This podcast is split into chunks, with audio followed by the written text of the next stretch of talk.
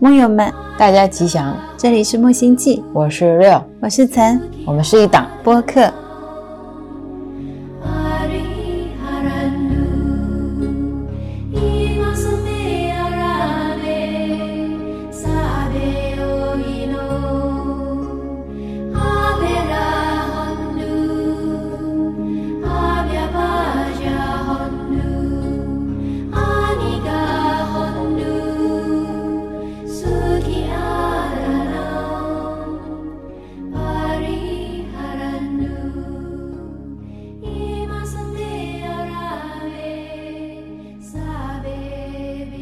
今天是二零二四年二月十五日中午十一点三十六分，祝大家新年快乐！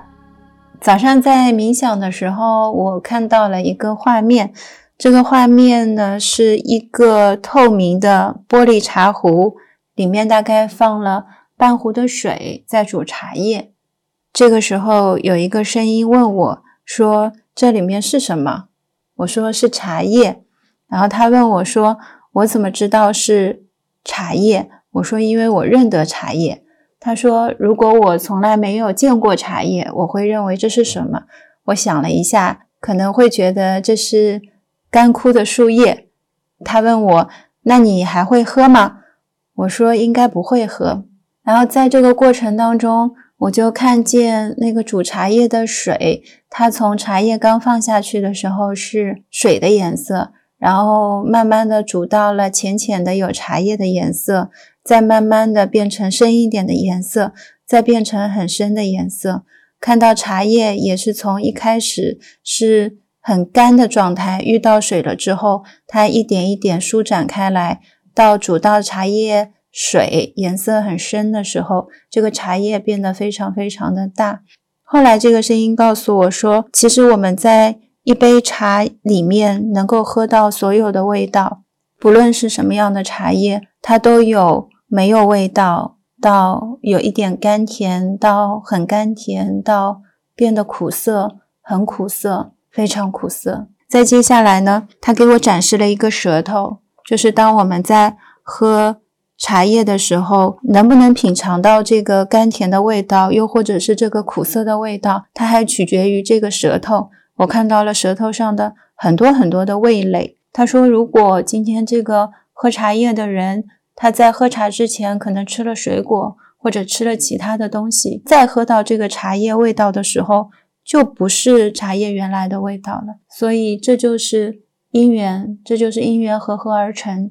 我们。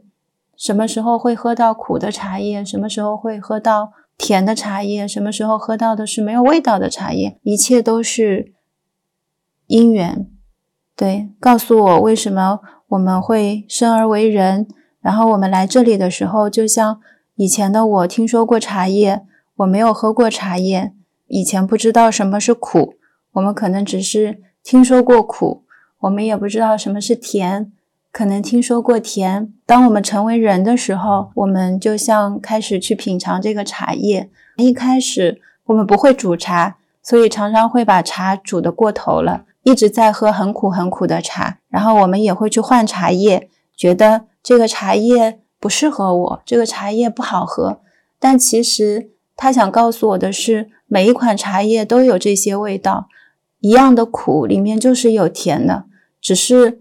看我们如何去烹饪它，如何去煮制它，以及如何去品尝它。然后我们到这里去体验的就是这样的一个阶段。煮一壶茶就好像是我们的一个人生，在人生当中无数次的轮回，它每一次都只是让我们不断的去体验我这杯茶的口感，这杯茶的味道，这个茶叶的样子。我们就是在更接近的去体验它，单纯的去品尝它。其实没有苦的定义，也没有甜的定义，没有一定要尝到甜的才是好的茶，没有说茶叶是苦的，它就是不好喝的。所有的东西都是因缘合合而成。这就是我今天早上在冥想当中上到的一小课，在这期播客的开头也分享给大家。这个画面之前还有一些问答，只是我记得不太清楚了。本来在冥想的过程当中，我就想把这些对话都能记下来。但我发现，当我努力去记忆的时候，我就会丢掉后面可能会发展的一些对话，让这些就流过去，流过去。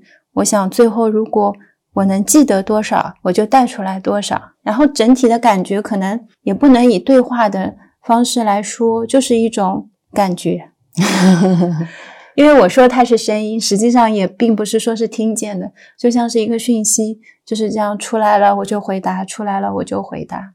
我的感受是，有时候我们执着自己是茶叶，有时候会执着自己是那个水，有时候执着自己是那个舌头，有时候执着自己是拥有那个舌头、拥有味觉的人，然后我们会想要这个茶变成我们想要的样子。嗯，想要这个茶叶符合我们期待的样子，想要我们品尝到的味道是我们想要的样子。嗯，但很多时候会忘记掉回去问，什么是茶叶？什么是舌头？什么是我？我就像是因缘合合而成的一个组合，然后这个组合因为我的。一些想象跟执着，然后它有一个它自己的名字。我昨天跟你分享宗萨讲杨清哲仁波切他的一期开示，他在讲缘起那期开示的名字叫 “It Depends”。我很喜欢这个名字，翻译成中文可以理解成为看情况。嗯，It depends，depends 后面其实有一个 conditions and cause，引掉了这一层以后，就会变成 It depends。他开玩笑说：“当有人问你 What's your name？你可以回答 It It depends。当有人问 How are you today？你也可以回答 It depends。It depends。我细想一下，如果今天真的有一个人问我你叫什么名字啊？你是谁啊？他确实是因缘和合而成的。如果今天是我爸爸妈妈，我的名字可能就变成了一个小名。那如果今天是跟波友们一起，跟木友们一起。”我可能名字就是 Real。如果今天跟我的初中同学一起，我的名字就是老叶。然后在这个有限的时间和空间里面，在这个地球上，在这一世里面，我可能叫这个名字。嗯，但如果换了一个空间组合，我可能就拥有其他的名字。所以最贴切的答案好像真的是 It depends。就是我们有时候会把这个 depends 放在了一个。特定的时间跟空间的条件下，嗯，然后就把它默认成为唯一的选择、唯一的条件、唯一的前提，把这个前提隐藏掉了，然后我们就生活在这个前提假设之上。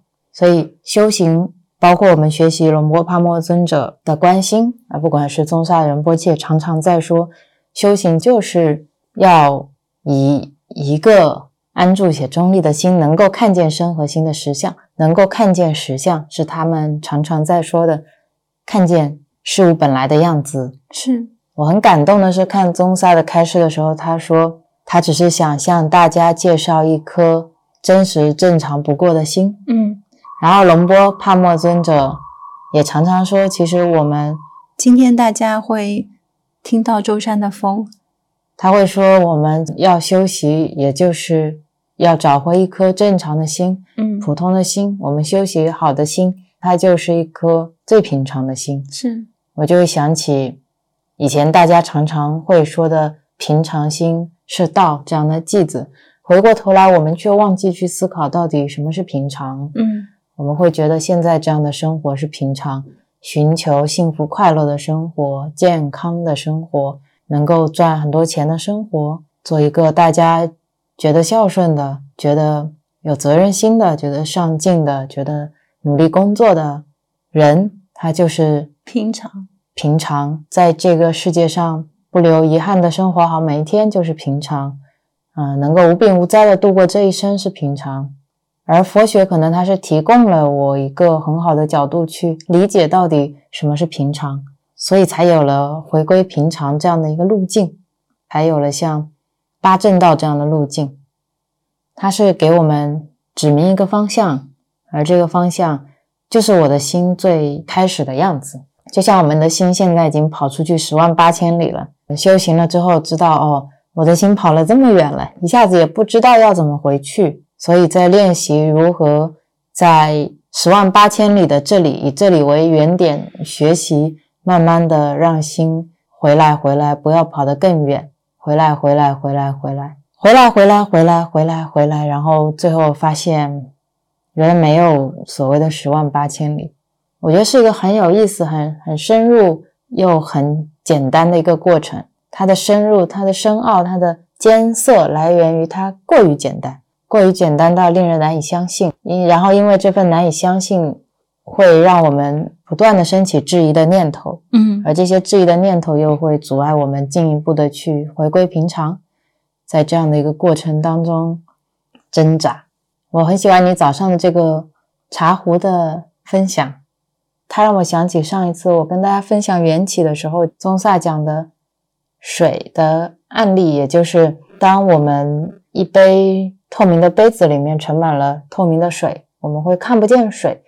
为了能够让我们看见水，这些善知识啊、法师啊，他们就会把这个水染色，嗯，染成粉红色，染成蓝色，染成黑色，让我们可以看见水。其实，如果把佛法比喻成水，或者把真相、实相、平常的心比喻成水，而因为它太过平常，以至于我们根本看不见，就像空气一样。我们需要把它稍微染个色，能看见。这些就是我们之前所说的拐杖，所说的渡河的船，所说的粉色的小船。有时候我们容易啊迷失在向上，迷失在颜色上，迷失在颜色的喜不喜欢啊？我喜欢红色还是喜欢蓝色？我喜欢浅红色还是喜欢深红色，而忘记掉我们其实是为了能够看到水。这一期我还想带的一个角度就是关心和转念的区别。我觉得关心和转念都是一种染色，不同角度、不同程度的染色。以前我们在播客里面有分享过转念，今天还是会再稍微带一下它，是因为我觉得很多的朋友或者很多的木友。我们常常在遇到生活中不太顺遂的事情，或者比较难以接受的事情，转念是很好的一个朋友，一个助缘。转念的工具就像我们有一艘船，我们坐在船上。今天我要渡河，我没有船桨，但是其实船桨它有很多种不同的材质，转念就是其中一种材质的船桨。我们通过它可以更有力的往前划。也可以不用船桨，也可以用手划。刚开始坐上船的时候，如果我没有那个船桨来划船，我的手的力量又不够，我就容易上了船之后在原地打圈圈。转念对我来说就是第一把船桨，因为有了它，我可以有机会能够有力量往前滑。就像之前我们有在播客分享过杨宁老师的一个小故事，有一位师兄。他觉得自己在冷冻厂上班和他的修行是有冲突的，嗯，因为在这边他会不停的造业。当时杨宁老师跟他说，正因为他现在在修行，所以他在冷冻厂上班反而有了更好的资源或者能力去利益更多的众生，利益更多的生命。他可以在这边同时给这么多的生命一起做超度、做祝福。我觉得这是我听到过非常感动的一次转念。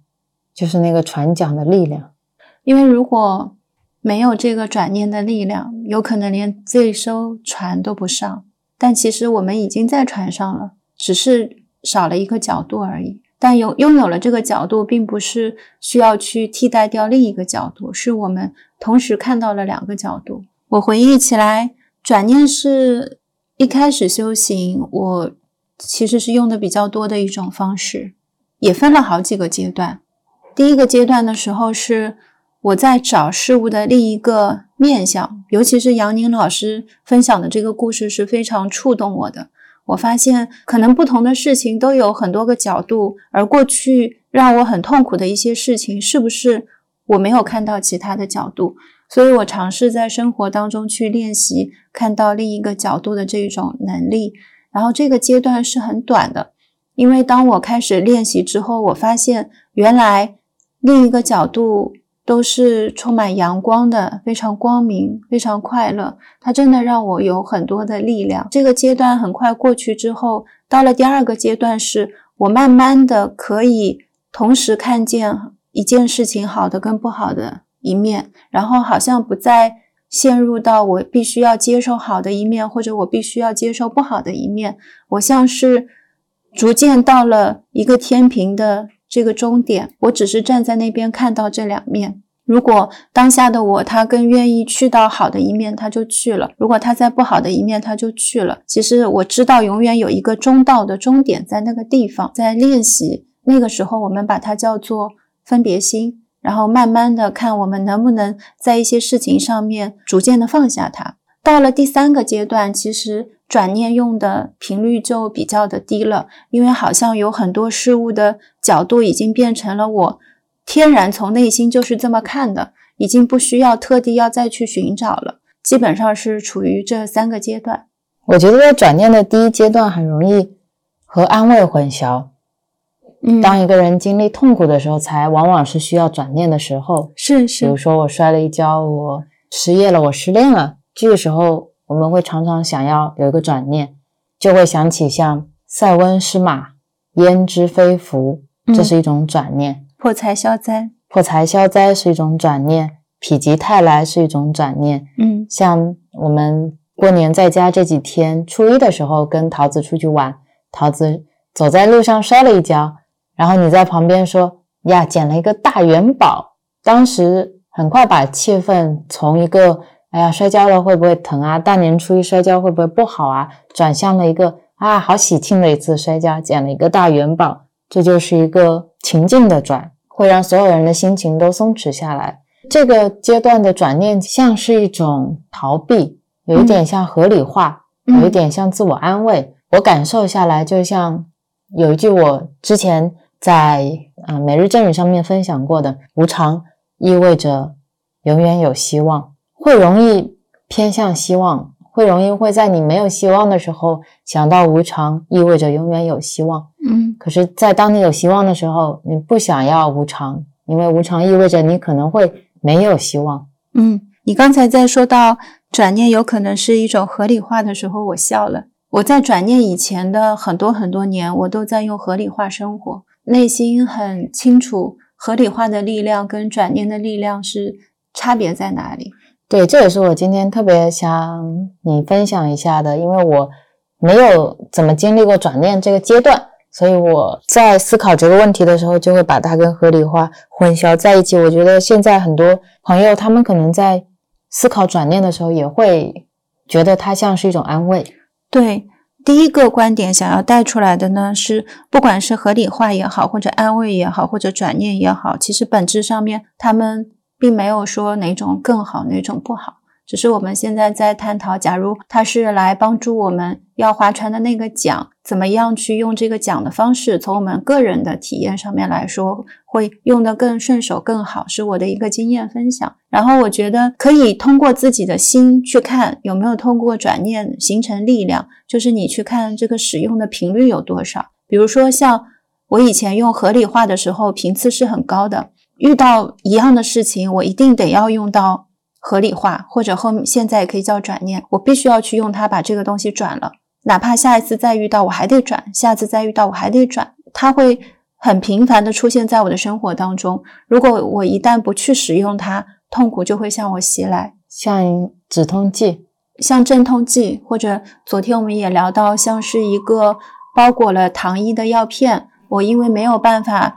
去吃苦的药，年纪还小，然后我只能接受去吃包着糖衣的药，因为我生病了，我必须要吃。如果我不吃它，我身体会难受，就是这种感觉。如果是真正用到转念方法用对的时候，它好多时候是用两次、三次，可能类似的事情我就不需要再用了，因为我其实看待事情的角度转变了，它不是只在转我的单一的一个念，而是通过我多次的练习之后。我转化了我看待这件事情的角度，然后它是可以举一反三的，甚至可以举一反千的。我理解一下，你的意思是指说，当它是个合理化的安慰的时候，其实它只针对一件事情。对，每一件事情，即使它们有相同的共性，但是我也需要遇见每一件事情都去转，因为我看待事物的角度就是消极的。嗯。当我看待所有的事情都是苦的时候，我就得每次看见苦去转，看见苦去转。对，但是你理解的，你想表达的转念，其实它并不是转在念上，并不是转在相上，而是转在知见上，转在心上，心上，转在你看世界的眼睛上。合理化就像是我今天戴着一个苦的眼镜看这个世界，看到了一朵花，这朵花好苦啊，然后我要想这朵花其实还有不苦的一面。然后再看到一株草也是这么想，再看到一棵树也是这么想，看到一个人也是这么想。对，但我们想表达的转念其实是今天我把苦的眼镜摘下了。当我转念的时候，我是戴起了一个乐的眼镜，所以我看过去世间所有的一切都是乐的，这样就不需要一棵树、一株草、一朵花这样不停的去转。对，然后我是非常清醒的，我知道我在戴一副乐的眼镜，我知道我为什么要戴上乐的眼镜，是因为我戴不了这副苦的眼镜。我知道乐的眼镜只是我的一个过程，我不会去长期的佩戴这个乐的眼镜。对，我觉得这是我想分享转念很重要的一点。第一点就是，它并不是一个需要你戴着苦的眼镜，然后一个一个去费力的转你看到的现象的，这是第一点。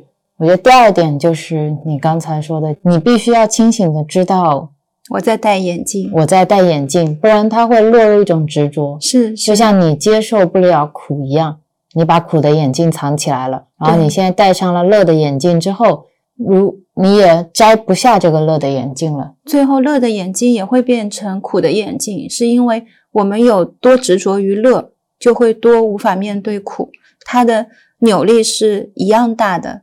这份乐的背后是更大的苦。对，这份乐是因为你不接受苦，而你不接受苦的那一份不接受，它会反噬你的幸福，所以让你更加没有办法承担。我们说的无常，有可能意味着希望变成没有希望，你会紧紧拽住那个希望，就像之前紧紧拽住痛苦一样。还有一个在过程当中的不同是，呃，我们有没有在压制或者说抵抗某一种？想法也可以叫不接纳、不接受，就允不允许这样的存在？这种允许是从内心发出来的一种允许，不是在头脑层面说“我允许”。因为如果我们真的允许的话，其实乐跟苦我们都是同样能够看见的。好多时候我感觉只是。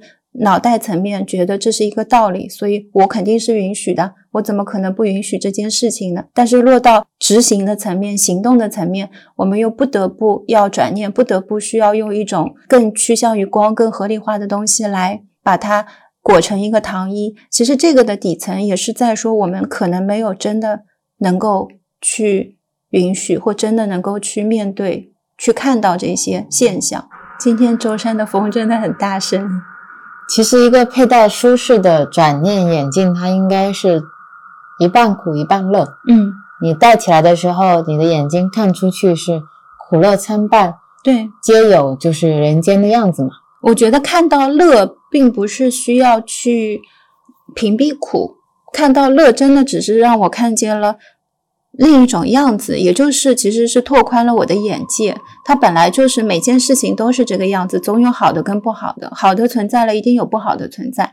到后面也都不用特地去找，因为看到好的，我知道一定有不好，他们是相互依存。我们是在一个二元的世界里，所以第一阶段需要做的是有意识转念。我要知道我每一个念我在转它，而且我要知道我在转的这个过程，我从每一件事情的哪一个点开始转了。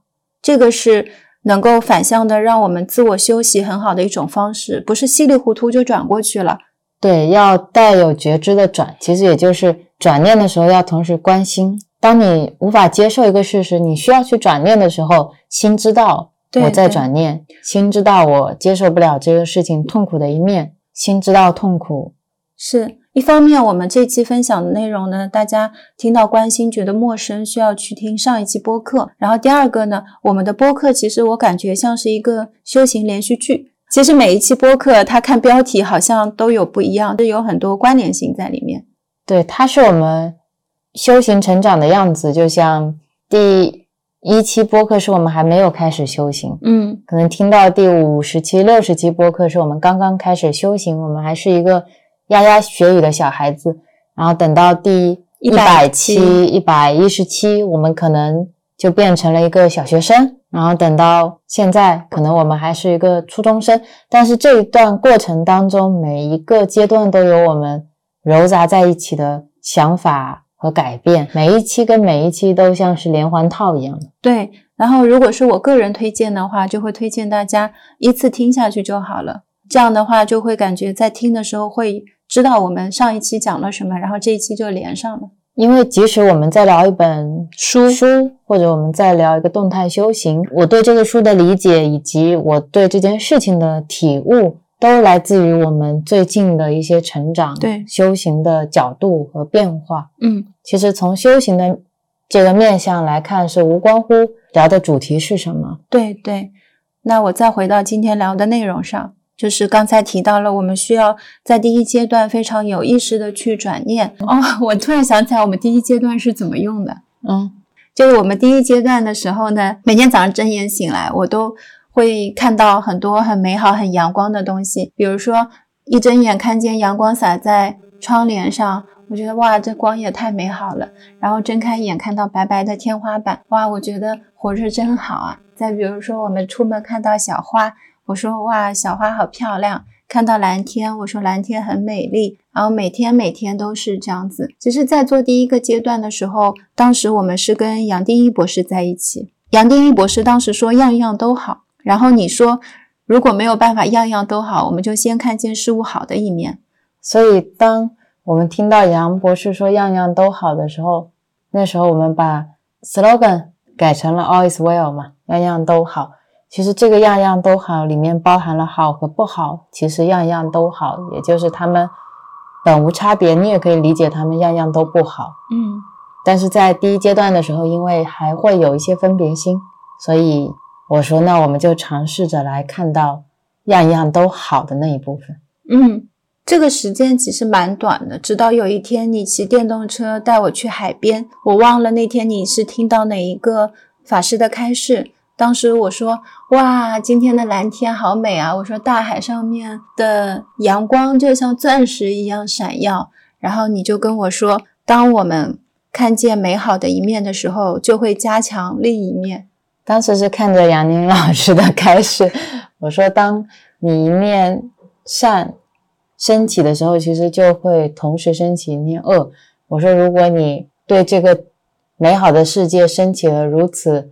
如此的向往，那也同时会形成一个如此的地狱。对，然后我其实还来不及回收我那愉悦的心情。我当时听到这句话，非常非常的触动，因为美好的世界真的太美好了。但是我没有意识到，当我在加强这份美好的时候，我同时也在加强一份恶，加强一份不美好。这个是对我触动非常大的。然后从那一刻开始，可能你电动车只开了十米吧，要下去。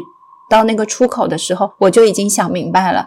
然后我说：“那好，从今天开始，我要能看见好，我也要同时能看见不好，因为我不想他们两个人的距离变得如此之大。”其实那个时候就只是简单的觉得说，那我在看见好的时候，我也要记得它还有不好的一面在那里。我看见善的时候，我永远会知道也有恶的一面在那里。其实善恶好坏，他们本无差别，是我在分别他们。那个时候在说的时候，其实真的就是头脑层面的，说我在分别他们，然后我要去练习这一个，就是从那天开始。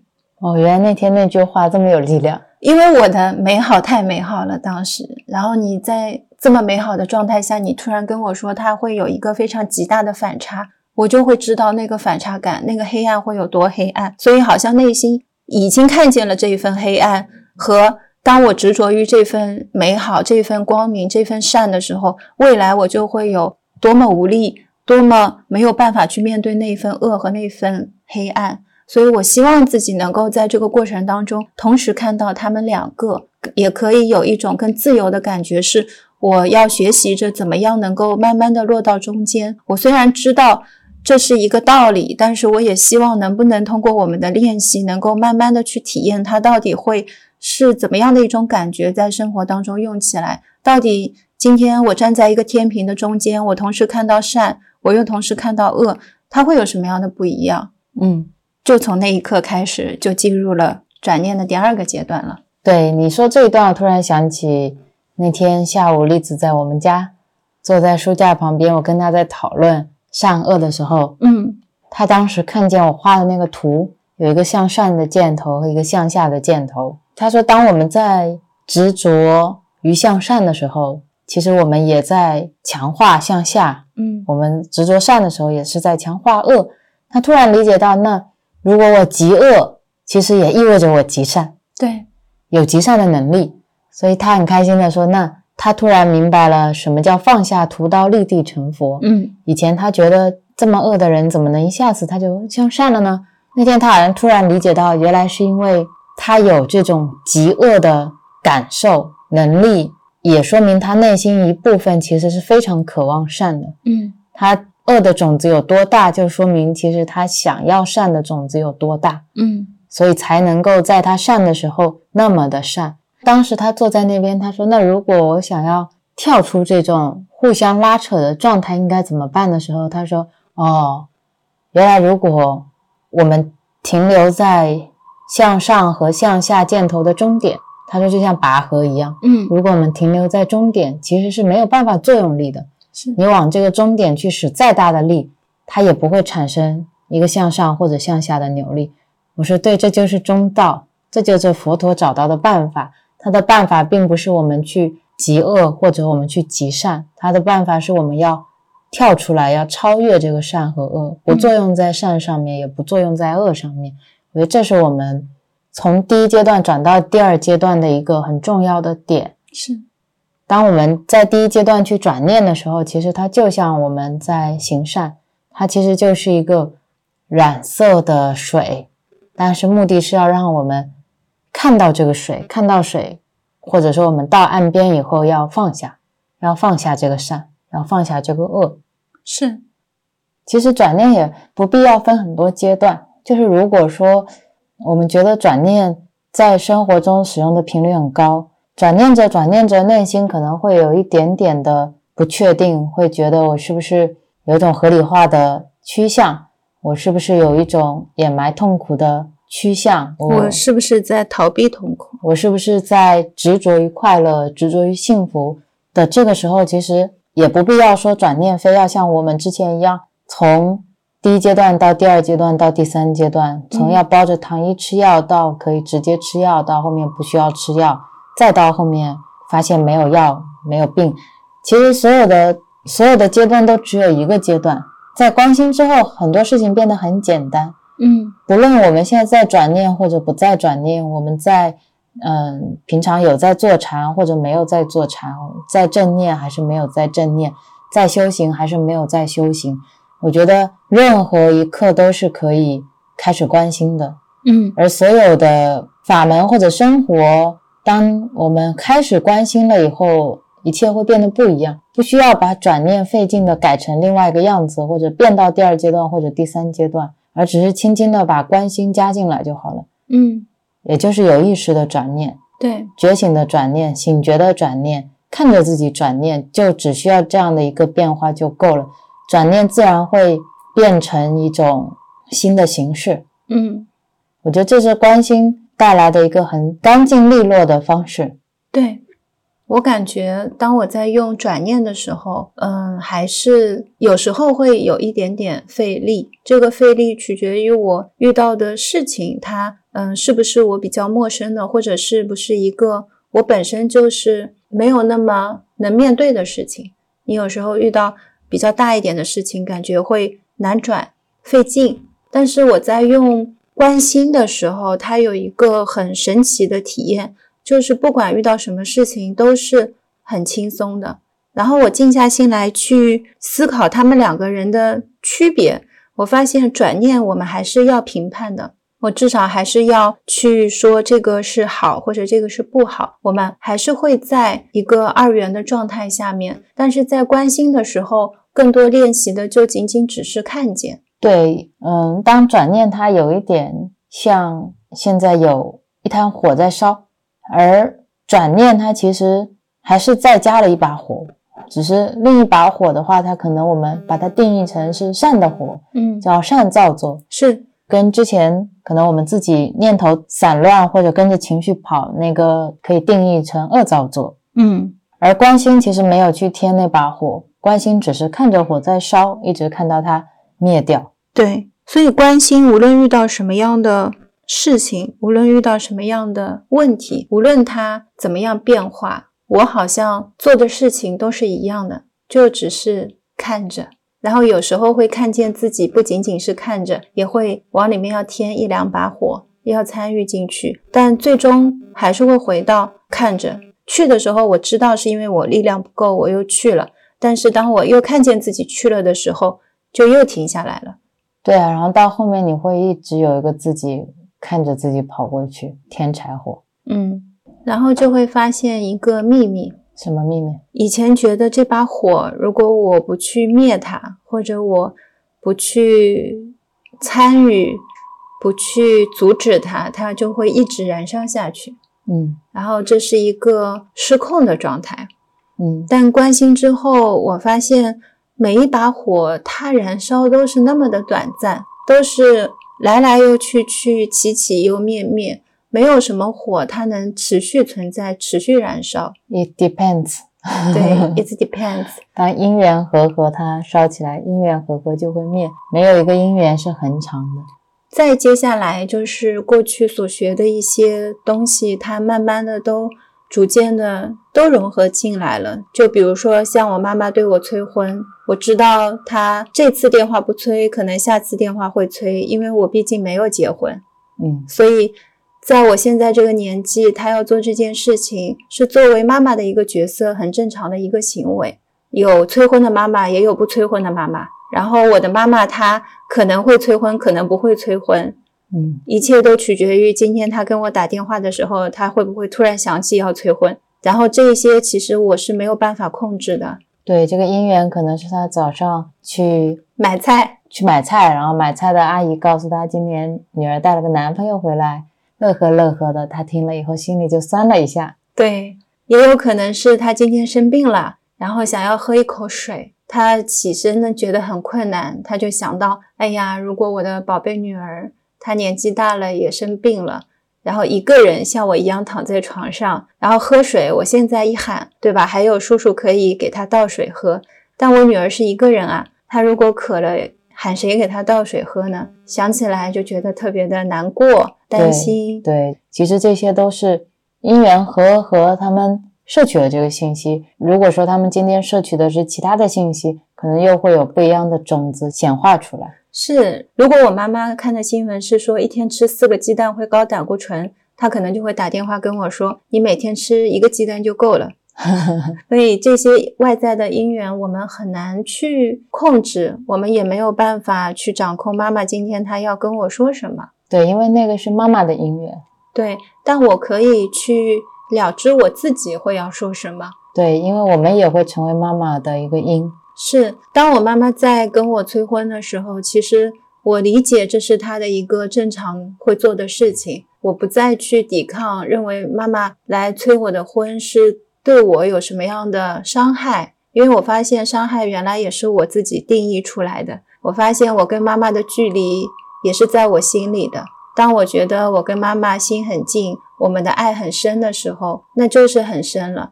而当我觉得我妈妈她一定要把所有的期望都压在我身上，我觉得压力非常大。我觉得我没有办法成为那一个让他足够满意的女儿的时候，那我们的。情感的缝隙也就会变得那么的大。我突然想起，我上一次在看洛尔桑加森医生的时候，他说，当我们买任何一件东西，我们说任何一一句话，收任何一个礼物的时候，嗯，他们上面是不带压力的，他们上面没有标着说生出一个女儿压力值一千，对对，收到一个礼物压力值一百，接收到一句话压力值五十。他说我们拿到的时候，他们是没有压力的。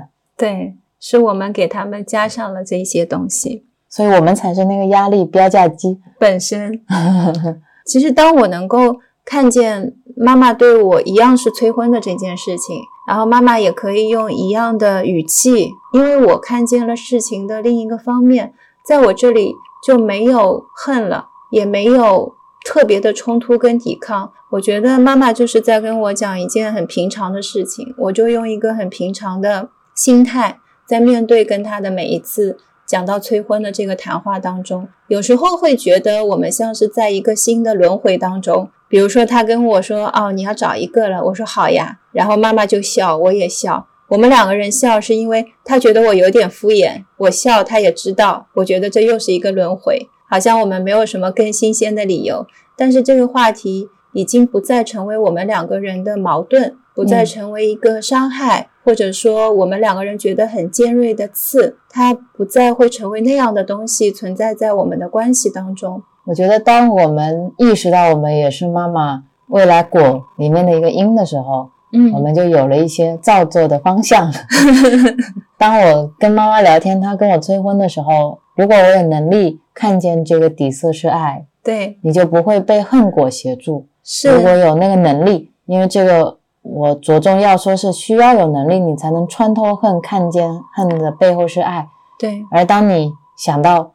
妈妈爱我，所以妈妈催婚的时候，你其实很难对她说出一些带有情绪性的话。对，然后这是一种能力。另外一种就是，当我们修行的时候，我们看见妈妈在催婚的时候，心里很清楚的是，其实这是一个果，这是一个结果，这是妈妈经历了很多很多因缘之后呈现在我面前的一个果。这句话是一个果，果已经过去了，我们没有办法去改变结果，对，没有办法在果上修，所以我们要做的事情就是。继续到因地上耕耘，因地是什么？因地就是我接下来要说的这句话，是是。因地就是我对这个果做出的反应，嗯，所以我们也知道所有的东西是因缘和合而成的。妈妈说了这句话，是啊，我也会看到，在过去这么多年里面，我跟妈妈在同样探讨到催婚这个话题的时候，我们就像是一个抛物线。就像是一个从山脚下慢慢往山顶上走的两个人，走到山顶，就是我们情绪有一段时间非常非常冲突，就是因为要催婚的这个话题完全没有办法沟通，觉得我们彼此之间都快变成了仇人，然后再慢慢走下山，开始学会怎么样转念，然后我开始修行，我开始改变了自己的一些沟通方式。而我在改变这些沟通方式，并不是为了让我妈妈不催婚，而是伴随着我对于佛法的了解，对于生活的了解，看到我过去经历的了解，慢慢的转化了。有很多东西，我好像开始变得更清晰、更明白了，也自然而然的，好像我们两个人就慢慢也就往山下走了。因为这个也很像是一段缘起跟缘灭，然后再缘起，再缘灭。然后我们就是这样在爬着每一个小山峰，然后每一件事情都是可能会有这样的一个波浪曲线，就像情绪也是这个样子。对，这意味着当我们跟妈妈手挽手往山下走的时候，不预期接下来没有上坡。对，无常就是意味着无常。是，而当我们待在山坡上的时候，我们会知道终会有下坡的那一天，但我们现在在上坡。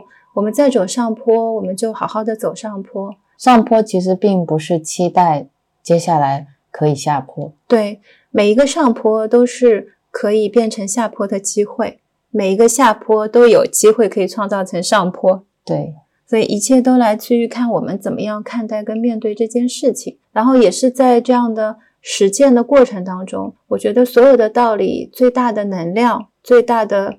感动的地方常常都在于我在用了之后，我的一种体验跟感受。其实最初用转念也好，或者用其他的方法也好，妈妈没有太大的变化，但是我发现我的心会变得很舒服。因为过去我用情绪跟妈妈沟通的时候，我也并不舒服。每一次跟她聊完之后，我也觉得满身是伤。也很难过，也很悲伤。但是当我慢慢学会了怎么样去面对这些事情的时候，慢慢的看到他们的时候，我的内心开始变得舒服了。而慢慢的，好像因为我们的循环被打破了，妈妈也就变化了。对，因为你跟妈妈之间有量子纠缠。对，所以我嗯，在之前的播客聊起，我说我觉得修行是一件很划算的事情，就是我如果可以带着妈妈一起修行的话，那就是。加倍的修行，对啊，因为你身上有你妈妈，妈妈身上有你啊。是，然后我觉得很重要的一部分能力，还来自于后面我们开始冥想。嗯，我们休息了一段时间的冥想，其实它是在给你的心增加重量。是，其实那时候我们并没有说定义这个是修习奢摩他，嗯而是在学习了龙波帕默尊者的教义之后，我们才开始说，哦禅坐也可以叫止，也可以叫奢摩他，然后观心可以叫毗婆舍那，可以叫观。嗯，但那个时候是在做的。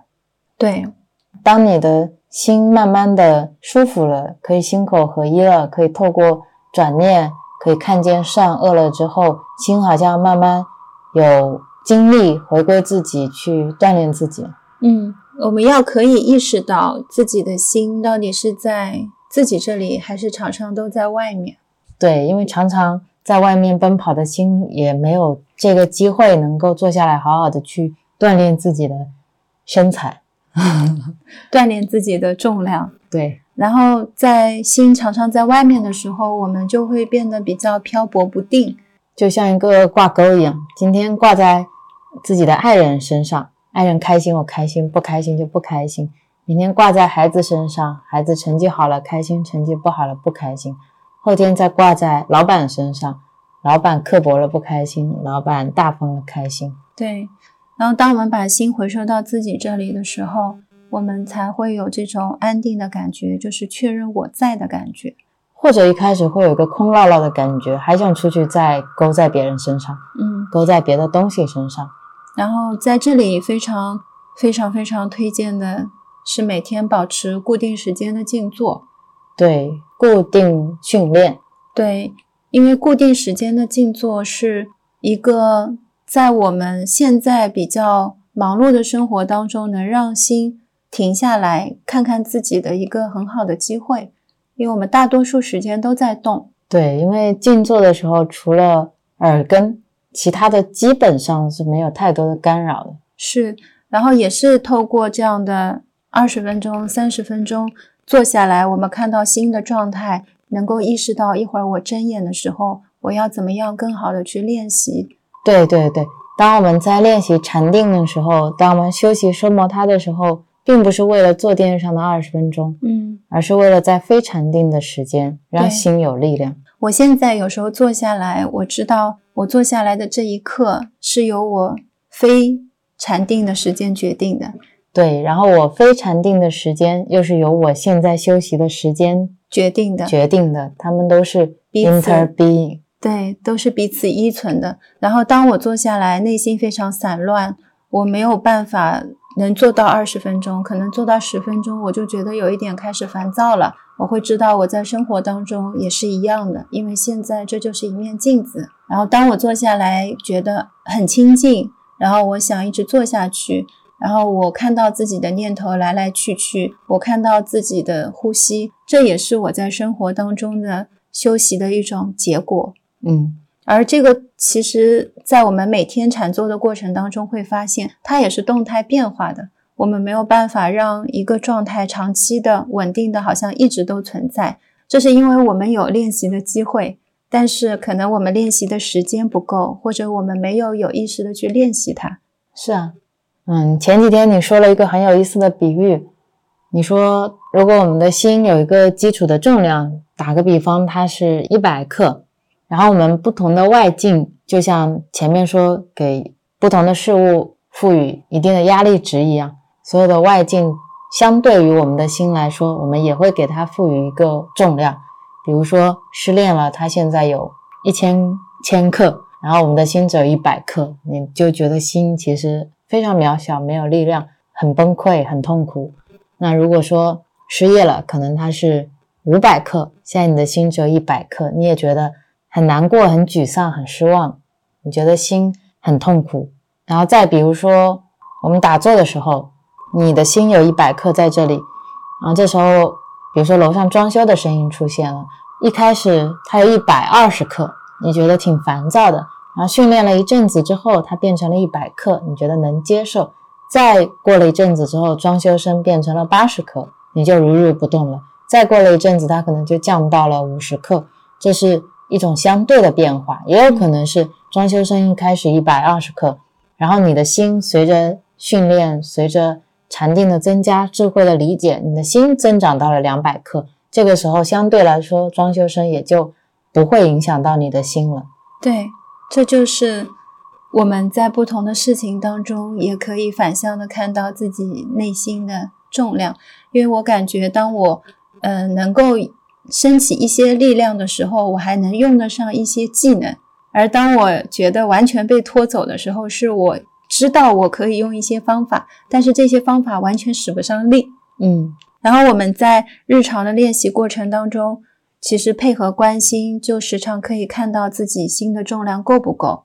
现在的我在生活当中也好，或者是我在静坐的时候，有时候我就会看到自己的心，如果现在重量不是很够，会被一个事情带着走，我就会先用关心让自己回到当下，然后可能会根据不同的情况去练心的重量。对，我觉得心的重量它并不是靠打坐时间的长短来训练的。对心的重量，其实我觉得啊，嗯心的重量来自于我的指力，嗯就是刹车片的灵敏度。嗯但这个刹车片也只是一个比喻，并不是说我是刻意的去停止它。现在举的这个例子是在静坐当中，就当我知道我有念头起来的时候，我只是把注意力转到了呼吸上，只是这样做一个回转，我并没有刻意的要去停止那个念头。嗯，就是让他回来。只是让他回来。当我们如果需要去制止这个念头产生的时候，它是一种对峙。如果我们用对峙的方式在修习止观的时候，心会变得比较紧，然后心会变得比较累，时间稍微久一点，会有一点烦躁，感觉会做不下去，有一种昏沉感。嗯这个是对峙带来的一个副作用。嗯所以，当我们觉得内心是紧紧的感觉，或者我很容易昏沉，我指的这个昏沉是说，我们尝试在不同的时间段打坐，我都有这种昏沉的感觉。因为比如说，我早上起来，我就是容易在早上的时候犯困，这可能是过去的一个习惯。那我可以在其他的时间段去尝试，而这种对峙的昏沉是不分时间段的。我只要一用这样的方式，我就会产生这种昏沉感。昏沉或者散乱。散乱、疲惫、不耐烦等等，感觉有一点做不下去这样的这种感受。因为我过去在练习的时候，我是会用对峙的方式的。嗯我也是最近在读到龙波帕默尊者观心的时候，逐渐才理解什么是奢摩他，什么是止。然后再到今天，我在看讲杨清哲仁波切，他也在说禅定的内容的时候，我发现他们在讲的东西其实是同一个，只是我过去在练习的时候，我可能偏向于要把这个念头止住，然后要把这个念头抓住，我想要止息在呼吸上，我有这样的一个阶段。嗯，我理解，当我们修止的时候，它是有个回来的动作。嗯如果我的心跑出去五十米了，我让他回来，你像跟心招招手，然后心回来。只是当我练关心的时候，我没有让他回来这个动作，我只是看着他跑。对，然后我很受益的去给心增重的方式也好，或者关心的方式也好，都是要带着知见，嗯带着四圣谛，带着我们所理解的事物真正的实相、身和心的实相，去看一个事情的因缘，看它的无常，看它的无我，看到他的苦。这个苦并不是痛苦的苦，嗯而是无常带来的苦。或者你可以看见他痛苦的一面，快乐的一面，可以看见他不苦不乐的一面。嗯，我们可以看见苦，但是不用沉溺于那个苦，是去看到的是一个苦的现象，苦的一个实相。对，当我禅定的时候，并不是像石头一样的坐着去看我今天能坐多久，嗯而是当我每一个念头升起的时候，我的心跑出去的时候，我怎么去反应？是，我怎么去思维？我怎么去看待我的心？它跑出去了。我是如何应对的。对，看久了就自然而然会明白，但如果在看的过程当中，我们会变得感觉心不太有重量，心经常往外跑，然后我觉得很散乱，就可以再回来修止，就是这样一个交替的过程。然后修止修一段时间，觉得我心有一些力量了，我可以再去关心，而这些不一定说我非得要一段时间全部都关心，一段时间全部都修止，它也是就这样循环着交替着。因为我们在现在这个时代都是在自助修行，嗯其实我们是自己最好的老师。我们也很了解自己，然后在这个过程当中，我们就可以给自己适合的不同的方式。其实就是指和观也是一种 interbeing 啊，对，他们也是互相存有，指中有观，观中有指嘛。嗯，没有什么东西你是有自己的独存性的，是，所以没有办法非把指观分开，就像没有办法把转念分成一阶段、二阶段、三阶段，这只是我们人为加上去的定义跟标签。嗯，所有的一切都只是一种比方，是为了更好的交流我们的一些心得而已。但在实际运用当中，所有的。东西都是刹那重叠、交叠出现的。嗯，我们的应对也是刹那重叠、交叠出现的。嗯，在休息止的时候，它是一个基础，所以我觉得可以去寻找到自己喜欢的方式、快乐的方式，去找到自己修止的路径。对，如果是喜欢唱歌，也可以唱歌；喜欢跳舞，可以跳舞；然后喜欢书法，可以写字。喜欢诵经可以诵经，对，所有的方式都是可以来帮助我们来修习这个止观的。如果只是喜欢呼吸，那就可以吸在呼吸上。太多的方式可以让我们去创造了，而不仅仅只是可能我们现在了解到的这些方式。因为我觉得我们现在在这个时代是很幸福的，我们有机会能接触到很多很多前辈的分享。然后一定程度上，我们有很多的机会去尝试他们，而在尝试的过程当中，我们要问自己的是：这是不是我的快乐的所缘？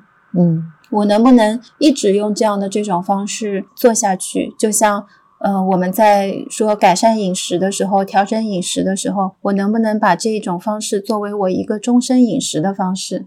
嗯，然后我因它而变得快乐，我每天都想。重复重复的去使用它，这个就是我们每个人可以去寻找的。嗯，然后找到了之后，每天就是去练习。我记得前几天我跟你说，我觉得好幸福啊！就是我生而为人，就是早上一睁开眼睛，其实我都可以知道我今天修行的怎么样，因为处处我都是能遇到事情，我能够有机会来回看自己。嗯，我觉得这是一件很幸福的事情。嗯。然后在这一期的最后，想带出来的当然是想邀请大家一起来用啊，嗯，用了之后就会受益。我们会在使用的过程当中找到适合自己的方法，因为语言只是一部分，可能今天我分享出来的这些方法，每个人听见也都是不一样的方法，所以最终我们都还是要通过使用，透过品尝那一杯茶。来尝到现在这个茶是什么味道的，这个方法是什么样的感觉跟体会哦。我觉得转念就像今天喝你那杯茶，然后喝出来很苦，嗯，他就会说有苦才会有甜，嗯，这个苦其实也是一种很好的滋味。如果你去深深的品尝，这是一种转念。有时候一开始是因为你接受不了苦，你想要甜，而当我们再说一种最平常的转念。其实它是你同时知道苦，知道甜，然后知道你自己在转苦为甜。对，也知道其实一杯茶它是能泡出苦味，它也是能泡出甜味的。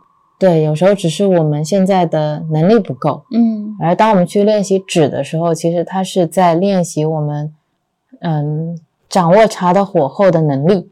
我有能力让它甜，有能力让它苦。嗯，而不是说我只能喝到一杯很苦的茶，是，或者我只能喝到很甜的茶。嗯，而当我们关心的时候，其实它并不跟整个泡茶的过程有任何的冲突。关心是从始至终，从茶叶开始到喝到茶结束，你都可以看着。